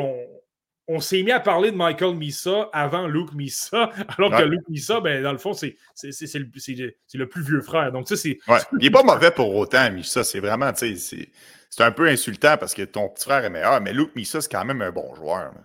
Non, ça, c'est un excellent joueur. Puis lui, je te dirais, il est intriguant. Tu sais, je, te parlais d'un Beckett Seneca qui va gagner des points. Luke Missa, je pense que c'est un peu la même chose. Euh, premièrement, c'est un joueur de centre. Et tu sais, tu le sais, j'aime beaucoup les Steelheads de Mississauga. Tu sais, c'était l'ancienne équipe d'Owen Beck.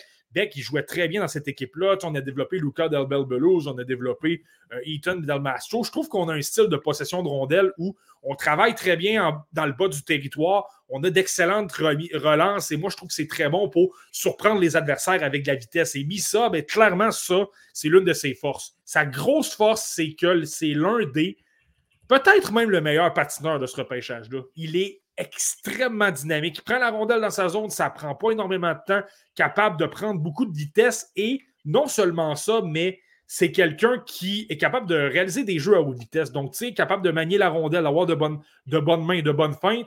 Et même si je te dirais, c'est quelqu'un qui garde les choses quand même capable d'accomplir des jeux, là, mais il va toujours accomplir le bon jeu. C'est simplement d'amener la rondelle au filet, de déborder un défenseur sans trop se casser la tête. Il va le faire. Euh, capable par moment de placer la rondelle de telle façon, d'effectuer de, une passe soulevée pour un coéquipier euh, qui est davantage libre. Et là, lui va foncer au filet, va attirer un défenseur vers lui pour donner de l'espace à ses coéquipiers. Il est, il est, capable de faire ça aussi. Son coup de patin le rend efficace en échec avant. Donc, capable de récupérer beaucoup de rondelles. Je trouve qu'il a un excellent bâton. Lorsqu'il est, il est actif, il est toujours au sol toujours capable de, récupérer des rondelles, ça devient compliqué pour appliquer de la pression et tout ça. Mhm. Je pense qu'au minimum, avec cet aspect-là, tu peux assurément te dire ce gars-là a un potentiel dans la LNH de troisième ou quatrième trio parce que euh, si c'est l'un des meilleurs, même s'il n'y a pas nécessairement le potentiel offensif, s'il est toujours en train d'appliquer beaucoup de pression et tout ça, au minimum, ça peut être ça. Mais dans les matchs, c'est ça, comme, comme je viens de dire, il a quand même une bonne vision de jeu. Il n'a pas un mauvais lancer. C'est quelqu'un qui est capable d'aller au filet aussi. Donc, tu sais, capable d'être extrêmement complet à tous les niveaux. Donc, tu sais, il présente énormément de choses pour dire ce joueur-là, au minimum, ça peut être un gars de troisième, quatrième trio, mais peut peut-être même aspirer à un top 6 parce que, je te, répète, les, mains, le, sens du jeu, comment se positionner, tout ça, je trouve que c'est intéressant. Mais là, c'est l'aspect avec Luke Missa c'est un lead. Donc, tu sais, et c'est quelqu'un l'an dernier qui n'a pas eu de très grosses statistiques. Donc, tu sais, c'est un. Il est né le 25 novembre 2005. Euh, tu sais, c'est pas un gros gabarit non plus, 5 pieds 10 pouces et 175 livres, mais moi, au moins, je me dis, étant donné qu'il a le coup de patin, peut-être que ça peut l'aider à faire fi de ce gabarit-là.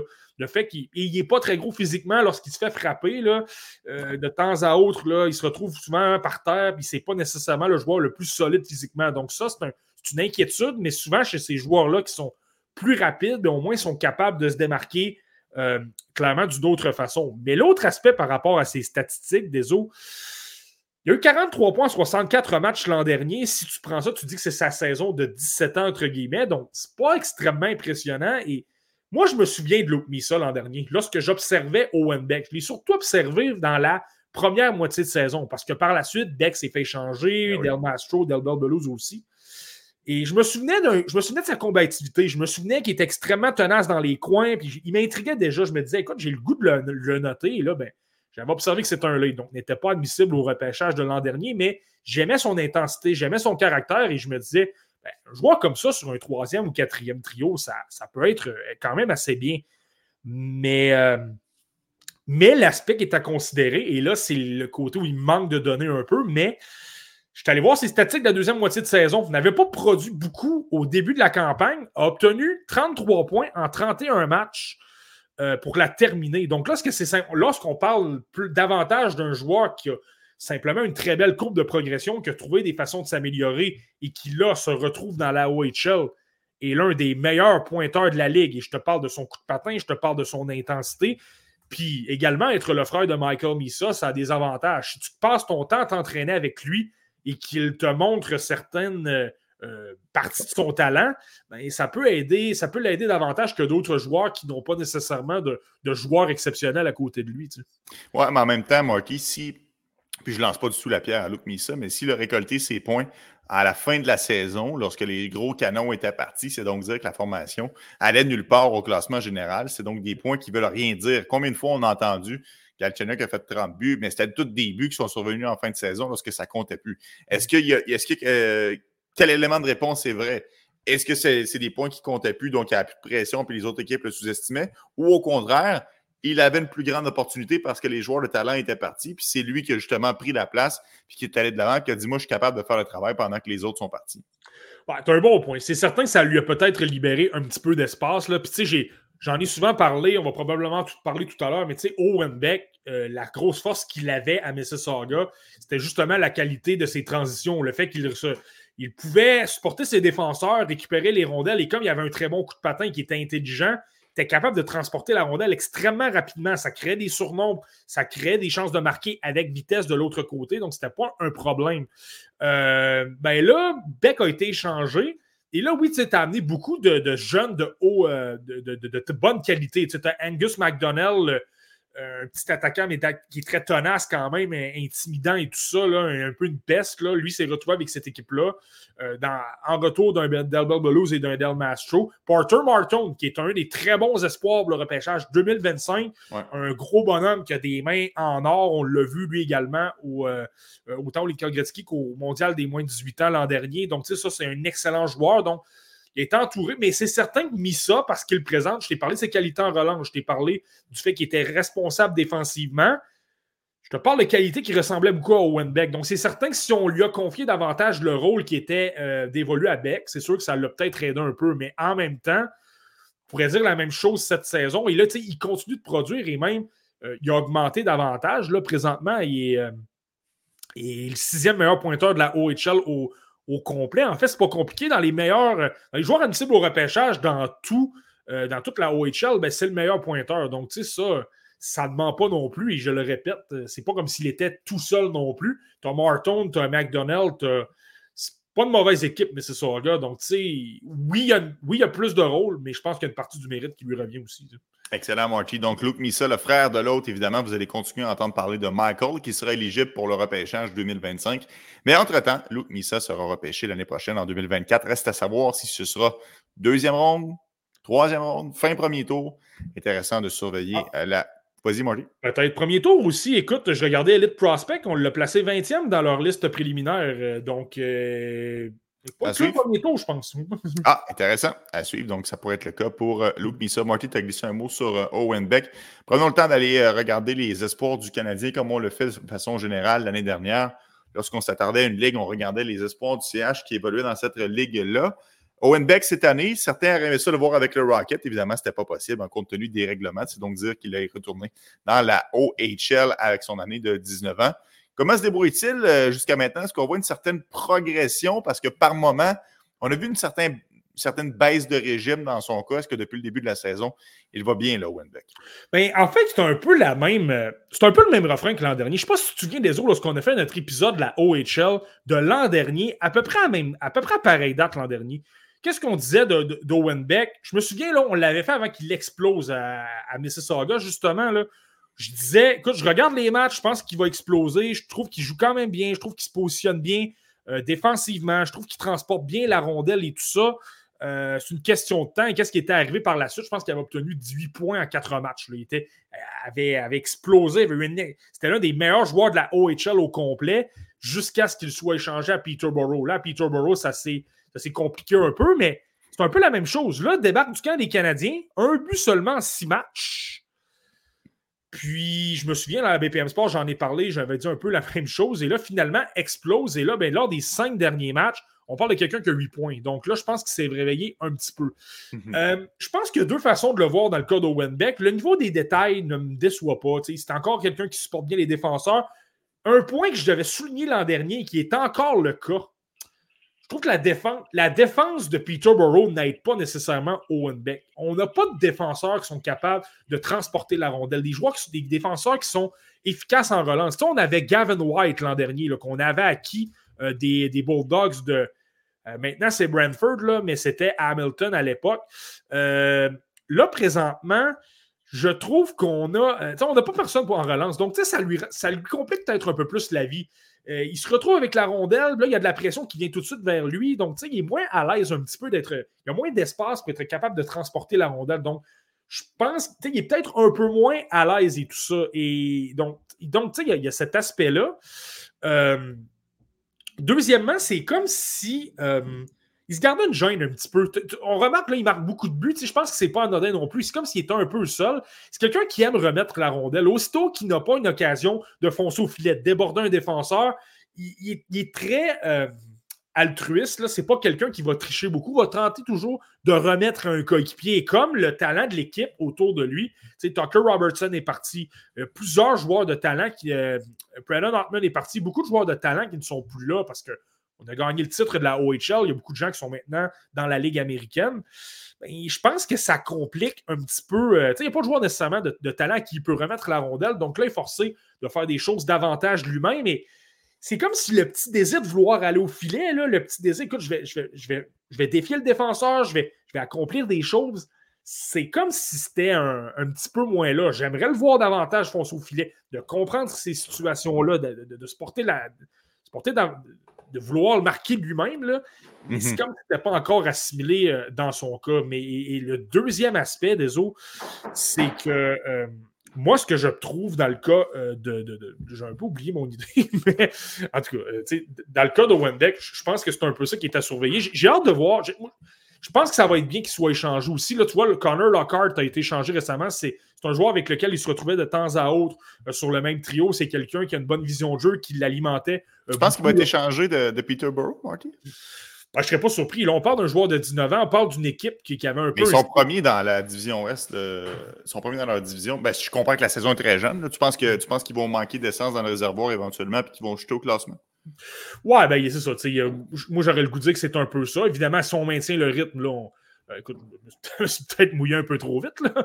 mais écoute, c'est certain que s'il demeure, si on demeure compétitif, là, on va le garder. Je pense qu'il va être utile et tout ça pour, euh, pour amener des points, aider l'équipe et tout ça. En même temps, c'est ça, c'est parce que si tu regardes, il y a beaucoup de joueurs qui sont, euh, qui sont partis un peu et, tout ça. On a une équipe qui est un peu jeune. moi, la défense, je comprends qu'il y a des joueurs peut-être un peu plus physiques, mais c'est ça, quand je te parle en relance, là, en tout cas, si on veut faire un bout de chemin, ça va en prendre un ou deux. Puis d'après moi, on a déjà, j'ai pas regardé les, les, choix au repêchage des, des de Peterborough, mais on a gaspillé quelques munitions et tout ça. Euh, peut-être moins en mesure de, s'améliorer. Mais bon, ça, c'est à noter aussi des autres. Tu as un bon point. Tu fais bien de me ramener à l'ordre. ah non, mais je ne veux pas te ramener à l'ordre, mais c'est juste qu'habituellement, puis c'est vrai que de façon générale, après qu'on soit compétitif, et comme c'était le cas l'année dernière dans la OHL, ils ont quand même gagné le titre, euh, on peut se dire, OK, ben, ça va être le retour du balancier, puis là, on va retourner en bas dans la cave. Mais à ma grande surprise, ils sont premiers dans leur division. Donc, je me disais peut-être qu'on va décider d'étirer ça une année supplémentaire et de conserver. Mais c'est un bon point quand même que tu apportes sur euh, les choix repêchage, parce qu'à un certain point, si tu n'as pas de munitions puis tu ne peux pas faire de transactions, à quoi bon essayer de pousser la note? C'est aussi bien d'échanger tes 19 ans de qualité et de redevenir compétitif dans deux ans au lieu que ça prenne jusqu'à quatre ans avant de recommencer? À jouer euh, dans les, euh, dans les meneurs. C'est parce que, tu sais, je comprends que je comprends que le Connor Lockhart est un joueur de, de, de, 20 ans et tout ça, là, mais et, je, je sais qu'on en a d'autres bons aussi. Je pense qu'il y a peut-être un problème de 20 ans, mais si on avait voulu demeurer, compétitif, moi, je l'aurais gardé. J'aurais peut-être échangé. Il y a un Cam Govro qui a 20 ans, là. J'aurais peut-être échangé davantage un Govro. J'aurais gardé un Lockhart. Donc, tu sais, de voir une décision comme ça aussi, c'est de se dire, bon, ben, peut-être qu'on n'est pas nécessairement dans la. Euh, Peut-être qu'on se dit on va quand même liquider malgré le fait qu'on est, encore est encore en tête et qu'on a un plan précis, mais, mm. mais tu as raison. Peut-être qu'on veut y aller. Mais tout ça pour dire, c'est que Owen Beck, je l'ai souvent dit, mais je pense que les de Peterborough, c'est pas une équipe qui est vraiment faite pour son, son style de jeu. C'est des, des, remises un peu courtes. Euh, il y a peut-être un peu moins de joueurs autour de lui pour justement le rendre plus efficace à ce niveau-là. Donc, c'est ça qui est peut-être un peu plus compliqué dans, dans ce Excellent, Marty. Donc, euh, Owen Beck, on va évidemment surveiller parce que c'est un espoir de grande qualité avec le Canadien de Montréal, repêché en 2022. Florian Jacquet, lui, était repêché l'année dernière, mais attention, c'est quand même des joueurs tous les deux de 19 ans, puisque Jacquet avait été repêché comme euh, overager. La licorne, Marty, du euh, Canadien de Montréal. Comment se porte notre joyau Florian Jacquet? il va quand même bien, écoute, c'est quand même intéressant. Tu sais, lui, il faut quand même faut quand même relativiser parce que c'est ça. On peut l'oublier parfois de dire écoute, c'est un vol, on a repêché ce joueur-là au quatrième tour du repêchage 2023, on vient tout juste de le repêcher. Il ne faut pas oublier non plus qu'il a 19 ans. C'est quelqu'un qui avait 18 mm-hmm. ans son année de repêchage. Et donc, tu sais, il faut garder ça. Faut le voir comme un joueur de, 19 ans et non pas comme un, choix de 2023. Je ne sais pas si tu comprends ce que je veux dire. Ben oui, ben oui, certainement que je comprends. Donc, cela dit, avec tout ça, ce qui est, intéressant, ce qui est, intéressant dans le cas de Florian Jacquet, on le, tu viens de le parler, Nick Bobrov le surnommait la licorne et tout ça. Ben, ça a toujours été, est-ce qu'il peut devenir comme Arbor Jacky? Le fait qu'il va grandir très rapidement, que sa poussée de croissance va venir plus tardivement, et lorsque ça, sera fait, ben là, il va présenter une courbe de progression qui est encore plus intéressante et que tu n'aurais pas pu voir venir à son année de 17 ans. C'est ça qui est intéressant avec Florian Jacquet. Premièrement, il est 6 pieds 4 pouces. Maintenant, il était 6 pieds 2 pouces à son année euh, lorsqu'il a été repêché. Donc, a déjà commencé à prendre de la force. Je le trouve plus rapide, Florian Jacquet. Pas qu'il ne suivait pas le rythme l'an dernier à Hamilton, maintenant à Brentford, mais maintenant, il est à un autre niveau. Ça fait en sorte que son entraîneur-chef euh, l'utilise beaucoup. Jay McKee, l'ancien défenseur de la LNH, l'utilise euh, sur le premier trio, l'utilise avec Nick Lardis et son coup de patin fait en sorte, tu sais, il suivait avant, mais là, il est capable d'être dominant. Il est capable de se retrouver, gagner plus de batailles, se retrouver le premier euh, pour récupérer la rondelle et tout ça. Et il se casse pas la tête. C'est pas nécessairement le joueur qui a la vision de jeu, la, la créativité la plus hors pair, la meilleure sens du jeu. Mais au moins, il est capable de comprendre justement, je garde les choses simples, je m'assure de faire circuler la rondelle. Aussitôt qu'un joueur qui est près de moi, je lui remets la rondelle, je fais des remis. Tu sais, c'est un style très LNH, ça, des eaux. Lorsque tu joues dans la LNH, contre remise, tu, rejettes la rondelle en fond de territoire, tu ne te compliques pas vraiment la vie, tu t'assures de bien jouer le système et tout ça. Je le trouve efficace là-dessus. Et tu sais, le lancer est bon de temps en temps lorsqu'il se libère, capable de décocher de, de, de bonnes frappes et tout ça. Puis ça, je te dis, il n'y a pas nécessairement la meilleure. C'est pas nécessairement le plus créatif, mais de temps à autre, capable de réparer de, bonnes remises. Ses joueurs, ses coéquipiers sont un peu seuls, capable de garder la rondelle, de déborder. Vraiment, son coup de patin le rend plus confortable à ce niveau-là. Et avec le jeu physique, ben, il était déjà bon, mais là, il est très dominant, gagne énormément de batailles, il récupère et tout ça. Donc, de ce que tu peux voir en ce moment, Florian Jacquet, et je le répète, parlons du joueur de 19 ans dans la OHL, ben, il est de calibre, il est très bon, il présente beaucoup de, détails dans son jeu qui sont bonnes pour les rangs professionnels. La licorne, je trouve que c'est exagéré. c'est comme si ça allait devenir un joueur de 100 points, alors que ce ne sera pas le cas du tout. Mais à regarder comment il se développe, le coup de patin, comment il est capable de trouver des façons de s'améliorer. On a vu Arbor Jacky lors de son année de 20 ans à Kitchener par la suite à Hamilton. Il s'était développé également d'une manière intéressante. Donc, lui, euh, je pense que c'est un peu dans, le même cas. Mais encore là, comme je te disais, il y a des choses à améliorer. Le sens du jeu, ce n'est pas toujours le joueur le plus intelligent. Et même, euh, défensivement, je trouve, tu sais, il est extrêmement impliqué, il veut toujours faire plein de choses, mais le problème, c'est que par moment, on le voit constamment en fond de territoire, alors que c'est un ailier qui devrait euh, davantage couvrir sa pointe. Là, par moment, de trop en faire, ben, parfois, ça peut jouer contre toi parce que ben, tu donnes plus d'occasions. Et puis on, parlait tout à l'heure de poussée de croissance. Lui aussi en a eu une dans les euh, dernières années. Donc ça, ça va être intéressant de voir comment il compose avec ce nouveau gabarit-là de 6'4", 190. C'est un gros bonhomme.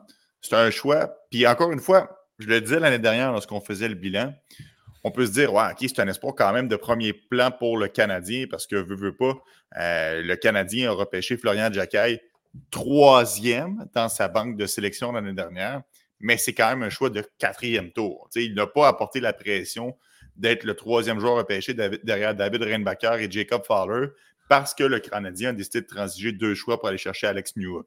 Donc, il faut quand même relativiser. Ça reste un choix lointain de la part du Canadien. Et espérons, espérons-le qu'il nous fasse mentir. Moi, je n'étais pas très satisfait de cette sélection-là. Mm. Et on espère que ça va se poursuivre pour Florian Jacquet dans sa progression. Un petit dernier, Marty, avant qu'on avant qu'on enchaîne sur les sujets de Ligue nationale de hockey. Un joueur qu'on parle peut-être un petit peu moins, qui, euh, qui est un peu plus dans l'ombre quand même, qui n'attire pas beaucoup l'attention, mais qui a quand même des, des attitudes offensives intéressantes, c'est Cédric Guindon. Ouais, ben Cédric Guindon, c'est extrêmement intéressant, Indeso, parce que présentement, euh, on s'entend, on s'entend même l'an dernier. Bon, il y avait une bonne saison, on jouait avec Colby Barlow et tout ça. C'était un bon duo. C'était quelqu'un qui rendait Barlow efficace parce qu'il était quand même intelligent, capable de se libérer, mais aussi de, de mettre de la pression. Même si Guindon n'est pas euh, le plus imposant, c'est quand même quelqu'un qui est capable de gagner son. Euh, capable de gagner son lot de bataille, capable de bien. Tu sais, c'est quelqu'un qui travaille quand même assez, assez fort sur une patinoire. Et là, moi, de ce que j'observe, Cédric Guindon, en fait, c'est simplement la progression normale euh, d'un joueur de hockey. Donc, tu sais, tu, deviens plus gros, tu deviens plus rapide, tu deviens plus fort, tu as plus d'expérience. Donc, tu sais, c'est pas le plus gros. 5 pieds 10 pouces et 170 livres. Moi, je l'ai souvent dit, je l'ai dit l'an dernier, là, je trouvais que Cédric Guindon est probablement l'espoir le plus sous-estimé des Canadiens de Montréal. Parce que, comme tu le dis, pas nécessairement le joueur qui sort des feintes incroyables. C'est pas le joueur à la Lane Hudson qui déborde 5 ou 6 joueurs, mais tu regarderas ses statistiques présentement à Owen Sound, il va très bien. 17 points en 15 matchs. C'est l'un des meilleurs joueurs de la OHL. Présentement, il a explosé. Là, il est sur une séquence. Et euh, ce que je trouve intéressant, c'est ça je trouve qu'il est déjà plus explosif un petit peu au niveau vitesse. Donc, capable de devancer les couvreurs un petit peu plus rapidement, capable d'être meilleur en échec avant, capable de mieux contrôler euh, la rondelle et tout ça. Je trouve que ça amène beaucoup de détails. De temps en temps, tu ne le vois pas nécessairement, mais il est extrêmement intelligent, va être capable de se libérer, de se faire un peu oublier de la couverture. Puis là, à un mhm. moment donné, la rondelle tombe euh, vers lui. Euh, capable de marquer. Il y a une séquence que j'ai en tête contre les Rangers de Kitchener. Philippe Méchard a moins bien paru là-dessus, mais c'est moins méfié euh, du fait que Guindon fonçait vraiment Dans le fond, il y a eu une remise dans le fond, le long de la rampe. La rondelle a pratiquement ricoché sur, euh, la bande derrière le filet. Charles, c'est pas nécessairement méfié. Guindon a réussi à le devancer et Guindon a marqué. Mais c'est ça, c'est un gars qui est extrêmement intelligent, Guindon. Il se positionne bien, capable de mettre de la pression, capable de bien travailler. Et en regardant tout ça, tu l'an dernier, je te rappelle, des autres, quand l'entraînement des Canadiens pas été très visible. Quelqu'un qui jouait sur le quatrième trio, je me souviens même pas, je pense qu'il n'y avait même pas eu de camp d'entraînement, a été renvoyé avec l'attaque d'Owen Cette année, je trouve que c'était déjà mieux. Il montrait, tu sais, il avait pris de la vitesse, pris du coffre un petit peu, et là, ça faisait en sorte qu'il faisait un petit peu plus de jeu, euh, créait un petit peu plus, travaillait bien, récupérait des rondelles et tout ça, capable d'alimenter ses coéquipiers et tout ça. Mais là, je pense qu'on le voit dans la OHL présentement. Là, c'est extrêmement intéressant. Euh, c'est... Moi, je, vais l'avoir à l'œil clairement parce que c'est un, un, excellent joueur de hockey là, pour le, pour justement, en tant que joueur de 19 ans qui apporte de l'attaque, je trouve que c'est quelqu'un de prometteur. Ouais, puis ça reste un projet, c'est vrai, Guindon. Tu ne peux pas frapper dans le mille sur toutes tes sélections au repêchage. C'est impossible.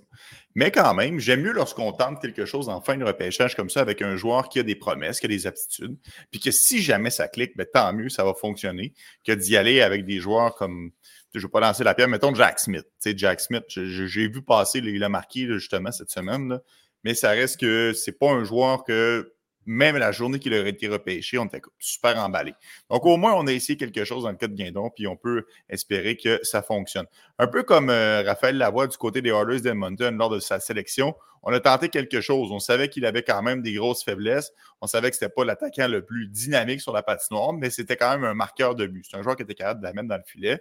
Et ça a été très long avant que Raphaël Lavoie fasse ses premiers coups de patin dans la Ligue nationale de hockey. Mais c'est fait, Marty, maintenant, aujourd'hui. Raphaël Lavoie peut le dire. Il est un joueur de la Ligue nationale.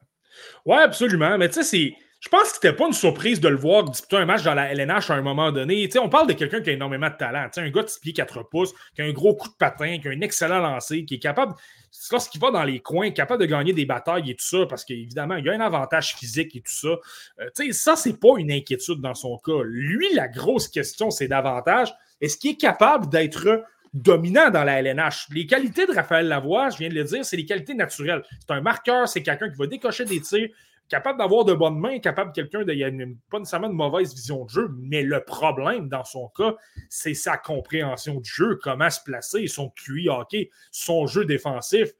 Pas pour rien que ça a pris autant de temps. Il devait travailler son jeu défensif. C'était beaucoup trop épouvantable. Et je te dirais par contre, pour avoir observé son match là, de samedi contre les Prédateurs de Nashville, a disputé à peu près 9 minutes, là, 3 mises en échec, pas de pointe, une fiche de moins 1. Là, tu l'as vu. La, raison pour laquelle la Ligue américaine, c'est la Ligue école de la Ligue nationale de hockey. Il y a eu un début de saison absolument renversant, Raphaël Lavoie, avec les, les Condors de Bakersfield. C'est pas pour rien qu'on n'a pas eu le choix vraiment de le rappeler. Là, tu as eu des blessés. Les Oilers ne vont pas nécessairement bien présentement. Donc, euh, tu peux apporter un électrochoc avec Raphaël Lavoie qui a obtenu 7 points en 5 matchs. Mais c'est très bien. Mais dans le match contre les, les Prédateurs des eaux, constamment, je l'ai vu réaliser une mauvaise couverture défensive. Aller dans le coin alors qu'il devait être couvrir la pointe, c'est complètement libre. Il y a plein de place pour circuler. Euh, il se fait constamment aimanter par le porteur de la rondelle. Alors parfois, il y a des permutations. Tu as intérêt à demeurer sur ton joueur et non pas de te faire aimanter par la rondelle. Je te donne un exemple des eaux. Euh, il y a une séquence à un moment donné à la ligne bleue. Il est en train de couvrir euh, Dante Fabro. Et Fabro fait une remise rapide à, on s'entend, là, Roman Yossi. Et là, lui, il se décide, ah, lui, c'est, ok, je vais, la rondelle. T'es contre Roman Yossi. Et c'était évident que tu avais une espèce de 1-2 où Fabro s'est mis à allonger la rampe pour se diriger davantage dans le coin de patinoire. Ben, qu'est-ce que tu penses qui est arrivé? Yossi a fait une passe soulevée pour Fabro et on, ça a donné une chance de marquer. Il y a également il y a une fiche de moins 1 c'est la voie qui paraît mal. Il tente de manœuvrer la rondelle. Il y a deux bâtons dans sa ligne. Il y a un joueur devant le filet. Tente la passe quand même. C'est coupé. Il y a une contre-attaque et Tommy Novak marque de l'autre côté. Donc, tu sais, Raphaël Lavoie, c'est ça. S'il n'est pas capable de marquer, s'il n'est pas capable d'apporter vraiment de choses, défensivement, il va te faire mal. Il va être constamment mal placé. C'est pas quelqu'un qui va. Euh, ça, sa lecture de jeu n'est pas bonne, il ne va pas toujours être placé pour justement bien transporter la rondelle parce que, euh, ou simplement se rendre libre pour faire circuler la rondelle pour les Oilers. C'est un peu compliqué. Mais ce qui est à surveiller par contre dans son cas, et là, est-ce que c'était dû au fait que les Oilers, encore une fois, euh, n'ont pas très bien, pas très bien paru contre les, euh, les Prédateurs, on s'est incliné, tout ça. Mais vers la fin de la, du match, on a commencé à le voir avec Connor McDavid, avec Leon Dreisaitl. Euh, l'autre séquence suivante, on le vu avec Ryan Nugent Hopkins. Donc, je pense que c'était davantage un bonbon parce que le match était pas terminé, mais presque, disons. Là. Mais tu vois, là, si on peut commencer à le voir, tu sais, Raphaël Lavoie, s'il va avoir une carrière dans la LNH, ça va devoir être ça. Ça va devoir être un spécialiste qui va marquer, qui va donner de la, dynamite en attaque, mais que, un, tu ne peux pas le placer sur un troisième ou quatrième trio. Il est à peu près pas l'endroit qui est le plus efficace, capable de frapper, mais c'est à peu près tout. Et pour le reste, ben, c'est qu'il va t'amener de l'attaque. Mais si tu peux avoir des joueurs défensifs qui sont très bons à côté de lui pour pallier à ces problèmes-là, faire en sorte que ce soit moins problématique, là, ça peut peut-être fonctionner. Mais moi, de ce que j'ai vu encore, c'est certain que c'est un match seulement, là, mais disons que ça. C'est ça n'a jamais été mon préféré et dans ce match-là, ben, ça me l'a encore prouvé un peu. Ouais, mais il t'a quand même permis de gagner un pari euh, lors du repêchage 2019. Donc, quand même, fait la voix ne pourra pas te dire qu'il t'a rien apporté dans la vie, Marty. Hey, euh, un petit dernier sujet avant qu'on se laisse. Euh, Tristan Luneau, lui, a fait le chemin inverse. Il est passé de la Ligue nationale à la Ligue américaine. Il a été renvoyé de par les Ducks d'Anaheim.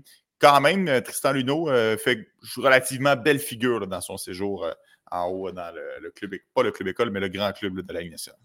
Ouais, ben tu sais, c'est ça. Je, pense que la situation est intéressante dans son cas. Dans le cas de Tristan Luneau, j'ai l'impression que les Ducks d'Anaheim, puis c'est mon impression personnelle, c'est pas nécessairement des informations, mais tu sais, j'ai l'impression que les Ducks d'Anaheim, présentement, font un peu comme.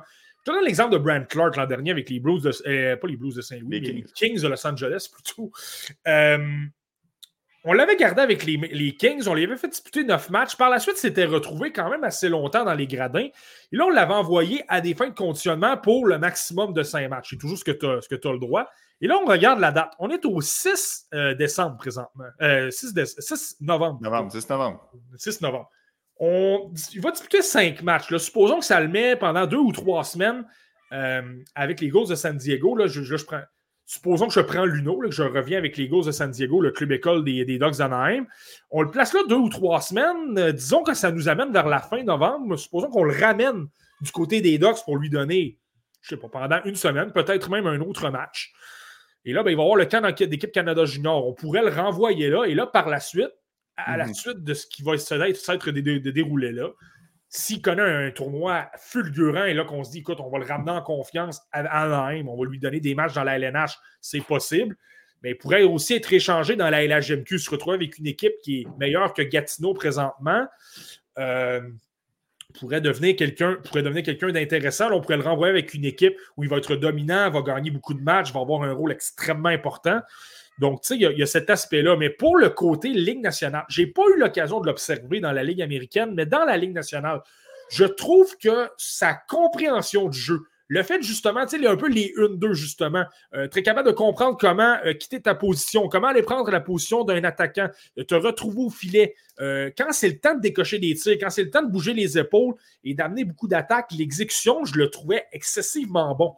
Mais le problème davantage avec Luno, c'est pourquoi je pense que ça va être bien de le voir dans la Ligue américaine, voir qu'est-ce qu'il va pouvoir accomplir. Je vais retourner voir des matchs euh, cette semaine, là, mais euh, moi, ce que j'ai trouvé, c'est que défensivement, ça allait peut-être un peu vite. Tu sais, l'exécution de la LNH, la pression qui venait plus rapidement, il, faisait de bonnes lectures, mais ça venait tellement vite qu'il était quand même un peu déporté, tout ça. Donc, euh, devant le filet, il pouvait perdre son homme, perdre des batailles et tout ça. Je pense que ce n'est pas un hasard pourquoi il n'a disputé que deux matchs et qu'on on l'a renvoyé dans la Ligue américaine. Là, je pense qu'on veut le laisser quand même s'améliorer avec des professionnels dans les, dans les entraînements et tout ça. Là. Mais je pense que sur le plan défensif, il y a intérêt. Je pense que la Ligue américaine va être bonne pour lui pour simplement s'habituer au rythme de jeu. Ce n'est pas une question de compréhension. Il est extrêmement intelligent. Mais c'est vraiment tout simplement de prendre du millage, prendre des répétitions, puis ça va fonctionner à un moment donné. Oh, je ne suis pas inquiet, puis l'équipe canadienne ne va pas s'en plaindre si elle peut compter sur euh, Tristan Luno lors du tournoi des fêtes. Mm. Excellent, Marty. Merci beaucoup pour euh, cette édition euh, du 6 novembre 2023. J'espère qu'on vous a renseigné un peu plus sur les joueurs de la OHL et la semaine prochaine, on s'attaque aux espoirs de la WHL. On s'en va dans l'Ouest pour un autre épisode chargé. Merci, Marty, pour ce beau podcast.